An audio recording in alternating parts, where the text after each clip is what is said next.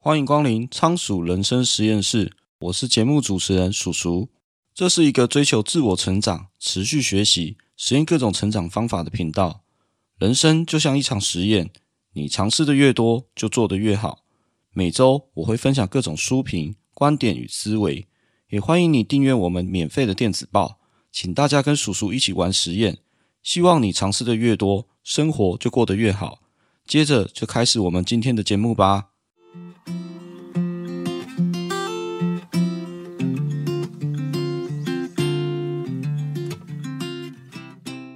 我个人看书的习惯啊，都会先看推荐序啊。有一天去逛逛书局，随手翻了一本书。那这本书它的好评啊，第一句话如下：加密货币是一场规模空前的去中心化庞氏骗局。想知道它是如何成功的吗？这本书值得初学者参考。看到这个好评，我觉得未免太讽刺了吧。于是吸引我的兴趣啊，去看看这本书到底想要说些什么。什么叫做去中心化？加密货币为什么是空前绝后的庞氏骗局？那这本书叫做《加密货币之王》，作者杰夫·约翰，他是财新杂志的记者啊。那主要是报道一些加密货币啊、区块链技术这些主题啊。那这本书啊，它是从 Coinbase 的角度来介绍一下比特币发展的始末。不过啊，这本书我只带一个问题去赌啊，那就是比特币到底是不是庞氏骗局？因为我之前对加密货币也是一知半解。只知道很多诈骗啊，还有洗钱非常喜欢使用，网络上一大堆笔战，占比特币是电子垃圾啊、庞氏骗局或浪费能源等等的问题。于是啊，我就很好奇，到底什么是加密货币？那它是怎么来的？不过我只知道一件事情啊，许多事情啊存在必有其道理，在不明白它的来龙去脉之前啊，随意论断可能是有失公平的。那我就书中介绍的历史，还有网络上找到的资讯。他统整出我自己的一些想法，那借此来了解比特币到底是不是庞氏骗局，最后再来分享一些我的看法。那首先，我们先就比特币的历史来介绍一下。在二零零八年的十一月一号，有一个叫做中本聪的人或者是团体，在网络上发表了一篇论文，名叫《比特币对等网络电子现金系统》。简单来说，中本聪在二零零八年发明了比特币。于是就开启了区块链这个新时代。那二零零八年发生什么事啊？那一年啊，发生了美国次级房贷所引爆的一些金融海啸，这全世界都深受其害啊。台湾当年啊也大受影响，所以就放弃了无薪假嘛。那我记得当年科技业啊，因为大家无薪假影响的关系啊，没有事情做，就一窝蜂的跑去骑脚踏车。所以那时候最流行啊，就是买一台折叠车，然后到处爬爬照。后来啊，美国启动了史无前例的量化宽松，也就是 QE 啊。那简单来说，就大傻逼去救经济。问题啊，就在于会出现金融危机，是美国自己搞的问题。银行对那些无力偿还贷款的人放款，再把这些垃圾债啊重新包装成复杂的一些衍生性的金融商品，也就是所谓的联动债。那等到金融体系崩溃，那你政府想印钱就印钱，看起来是救经济啊，其实是把问题拖到最后再来解决。比特币发明的目的啊，就是为了解决这些传统问题啊，比如说货币贬值、受到政府操控、乱印钞票等等的问题啊。结果最后倒霉的是谁？还不是我们一般平民老百姓。由于比特币啊，不受任何的政府或者金融机构所控制啊，并且它是透过所谓的区块链技术去进行交易，你可以说它是属于自由的货币，对大家来说是公平的、最透明的一种货币。也因为啊，对世界的影响如此之大，中本聪在发明比特币之后，很快就消失了。到现在啊，还是没有人知道他是谁。那历史上第一笔公开的比特币实体交易，是在二零一零年五月二十二号，有一个人花了一万比特币买了两个披萨。于是啊，五月二十二号就成了比特币的披萨日，每年都可以看到社群有人分享吃披萨的活动，用来纪念历史上第一笔的比特币实体交易。那这笔交易啊，被大家最广泛讨论的部分在于啊，以比特币现在价格一颗五万美元来算的话，那那两张披萨，以今天来看是高达五亿美元哦。用现在眼光来看，未免太奢侈了吧？但是当时根本就没有人想到，原来比特币可以拿来交易啊。所以整件事情最有意义的部分就在于，比特币是可以拿来用来实体交易的货币。所以接着我们就从比特币的技术还有比特币的优缺点来解释一下什么叫做比特币。那在解释比特币的技术，一定要提到区块链。那比特币的运作原理啊，就像一个公开的账本，这个账本分散在许多电脑里面，每一台电脑都有一样的账本。只要有人进行比特币的交易，那这笔交易啊就会写到这个公开的账本上面，所有人都可以看到交易。这个概念跟电影《魔鬼终结者》的反派天网很像。天网啊，它不存在单一电脑里面，它存在每一台跟它连接的电脑里，除非你可以同时删掉所有电脑里面的天网。否则，它就是永生不灭的。区块链技术啊，就是利用共用账本，然后把它资料分散在世界各地的电脑里面。所以，今天想要篡改账本的资料，没有这么简单。那也就回到比特币当初创立的初衷啊。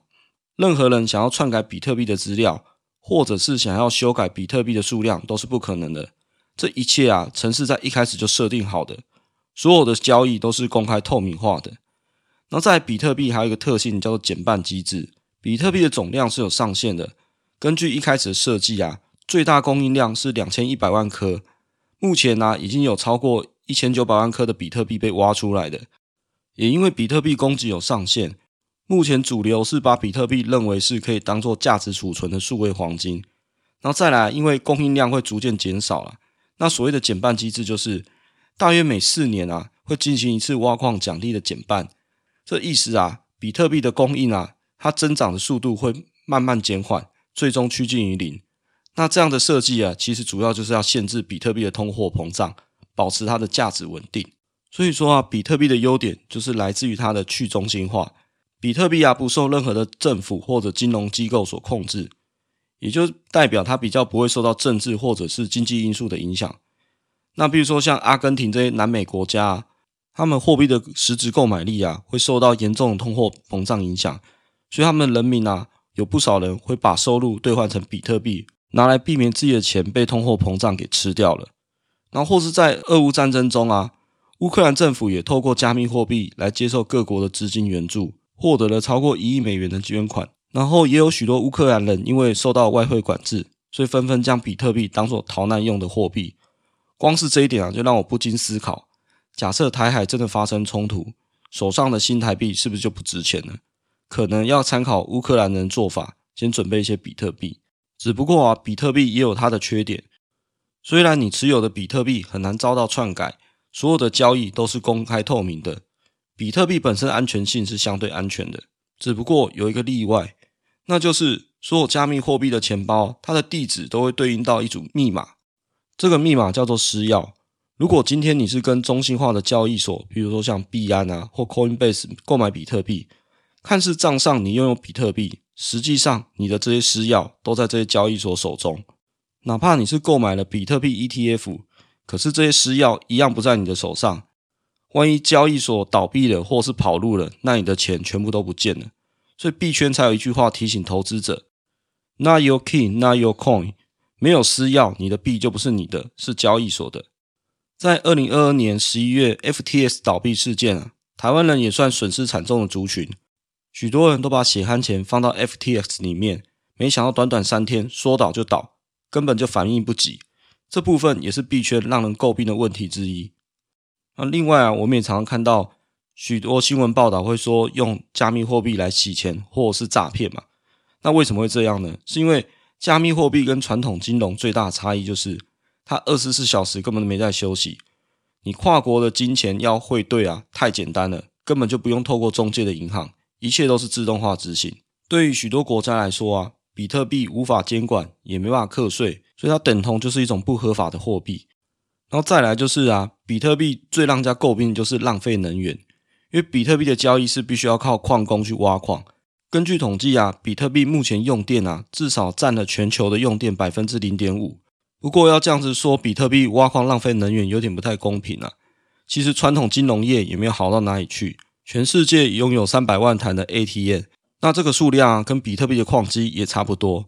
问题在于啊，区块链交易是自动进行，你传统金融你要不要请人？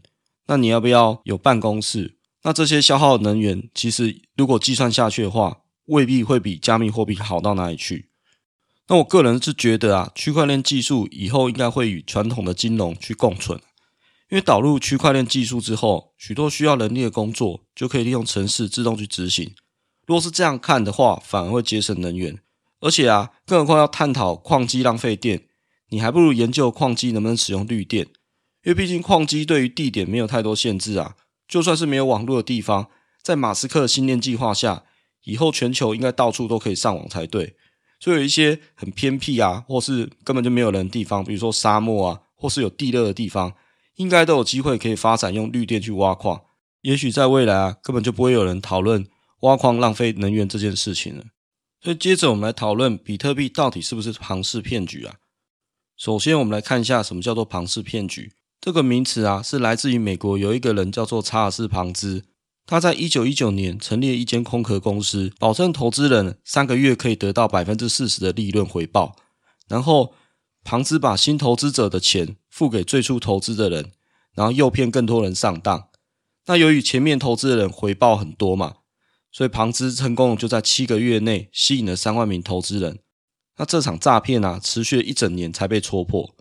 所以，庞氏骗局定义应该这样：利用后来的投资人所支付的钱。付给早期的投资人当做红利，挖东墙补西墙，后金补前金，直到泡沫吹破为止。那回到比特币上，我们先想想货币为什么会有价值？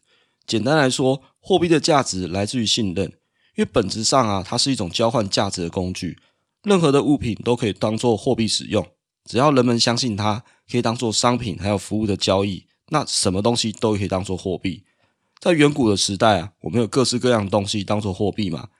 像是石头啊、贝壳啊，那到了比较文明的时代，可能各种贵金属，比如说铜啊、镍啊、银啊，甚至金，这些金属都可以当做货币来使用。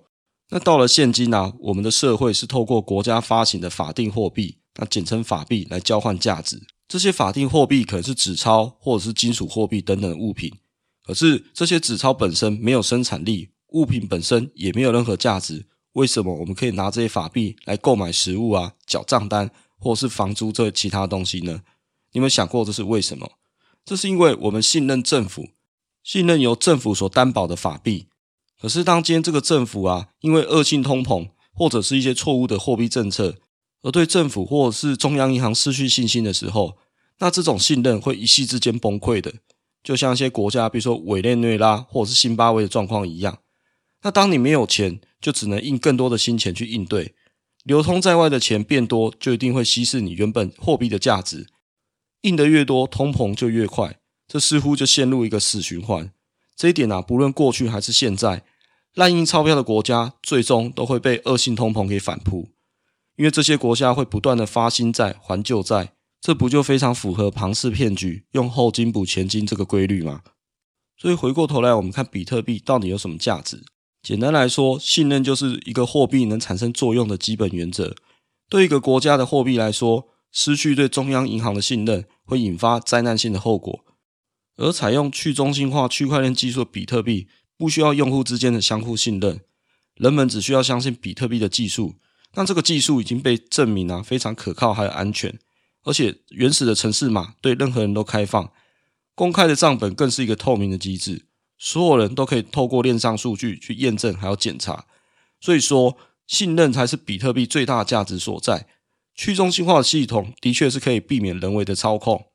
所以整理完这些资料啊，那我自己的观点是这样啊。目前啊，全世界印钞票印最爽的国家就是美国，它印钞票已经印上瘾了，而且不只是美国，全世界都因为美国滥印钞票而出现程度不一的通货膨胀。如果要说比特币是庞氏骗局的话，那可能美元的排名还靠得比较前面，但我个人观点是这样：随着加密货币监管法规的完善啊，相信比特币以后一定会渐渐进入到我们生活当中。那正如同股神巴菲特所说的，他认为加密货币没有任何实质价值，只不过我认为是无用之用是为大用。正因为这些加密货币啊，对实体经济目前联动关系还不大，不论它暴涨或暴跌，其实对我们一般人的生活根本就无感。但是啊，有在关注国际新闻的人一定会发现，最近国际热钱是往哪里跑？二零二四年一月啊，SEC 通过了十一项比特币现货 ETF。那各大资产管理公司，比如说贝莱德啊或富达，甚至是之前女股神木头姐都有推出相对应的比特币 ETF。如果比特币像过去的郁金香狂热啊、南海公司一样变成泡沫，相信这些资产管理公司啊跑得比谁都快。那最后啊，我认为比特币或者说整个加密货币产业一定会像两千年的打抗泡沫一样，会出现许多倒闭的公司。可是产业在汰弱留强之后，一定会诞生出来像 Google 或是 Amazon 这些强者。区块链技术已经是现在进行式了，我不知道比特币会不会最后出现的王者。但是啊，现在要论断比特币是不是庞氏骗局，似乎为时尚早。就让我们大胆的假设，小心的求证吧。我认为啦，万事万物存在必有其道理，搞清楚来龙去脉，总比一昧排斥会来得更好。好，今天的节目就先到这边。如果你觉得我们节目不错的话，欢迎你订阅节目的电子报，每周都会分享最新的书评与观点。你也可以在节目的下方留下你的五星评论。或可以到 YouTube 上按赞、订阅，留下你宝贵的意见。也欢迎你赞助我，请我喝一杯咖啡，连结在下方的资讯栏。你的小小支持对我来说就是大大的鼓励。我是叔叔，仓鼠人生实验室，我们下次见，拜拜。